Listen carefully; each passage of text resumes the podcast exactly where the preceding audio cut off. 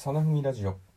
この番組はパパになってもかっこよく生きたい人を応援するさなふみが日常の気づきや学びを発信し心の内側にある幸せを発掘していく番組です。こんばんは真田文也です。今日は自分の五感を意識しようという話をします。今日なんですけれどもバスに乗ってバスに乗ることがあってちょうどこう隣に、まあ、あの女性が座っていたんですけれどもまあ何と言いますかフルーティーで香水と汗とまたちょっと違ったものの匂いが混ざってですねとても辛かったんですね。で匂いっていうものは普段あんまり意識しないと思うんですけれどもすごいこう自分の気持ちであったりとかその調子をこうに、まあ、調子に関してこう影響を与えるものなんだなっていうのを改めて、まあ、その女性を通じて学ばしてもらったといいますか。あのまあ五感ってよくね五感が大事だとか五感をこう感性を鋭くするってよく言いますが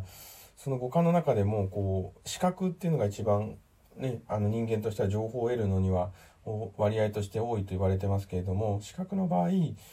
まあ、見たく、見たくないなとか、見るのをやめようと思って目をつぶったら、まあ、情報が遮断されるので、ある意味、こう、コントロールができると思うんですけれども、あの、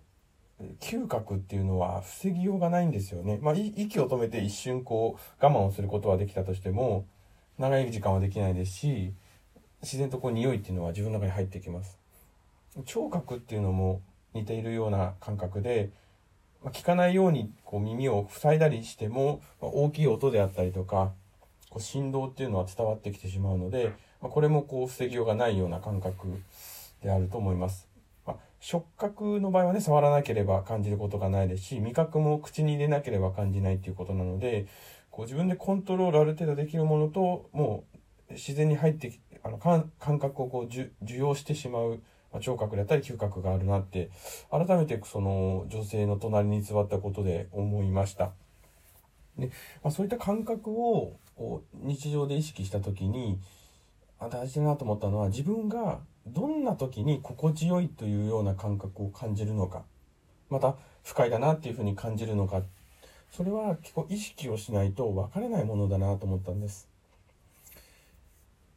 まあ、手触りね、よくこう、タオルでもこう手触りがいいとか、まあ、髪質もね、こう手をかわ、手を、手で触ると気持ちいいものもあれば、まあ、ザラザラして嫌だとか、なんかこう、ヌメヌメして嫌だというのが、触覚の感覚っていうのがあると思います。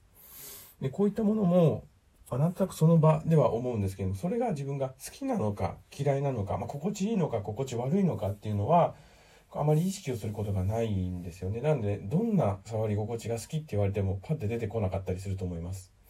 でもこれがもし自分の中で意識を持って、こういう触り心地が好きだ、こういう音が好きだ、音楽が好きだ、匂いが好きだっていうものがあると、自分がリフレッシュしたい時とか、心地よい感覚を持ちたいっていう時に、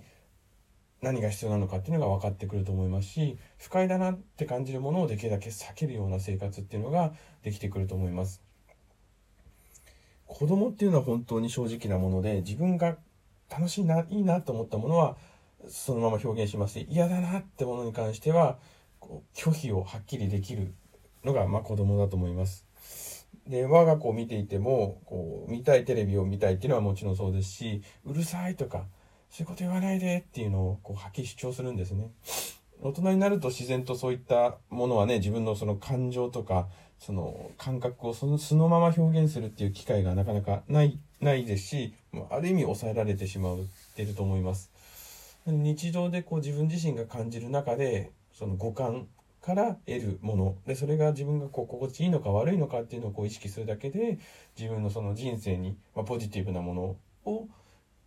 増やしてポジティブなものに触れる時間を増やすってことができると思うのでこの五感ね当たり前のようですけれども忘れがちなこの五感っていうのを意識して生活していけるといいんじゃないかなと思います。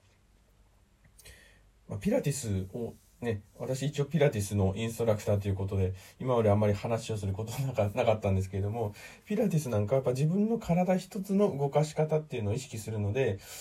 こう背骨がどう今曲がってるのか、ね、関節がどういうふうに動いてるのかっていうのをすごい感じられるのがピラティスなので、ピラティスを通じると、この五感の中でもこの触覚とか、その自分の体を動かす感覚っていうのが鋭くなっていくので、まあ、ピラティスなんかも五感をこうこう鋭くするにはおすすめのエクササイズでありますので、ぜひ興味ある方はコメントね、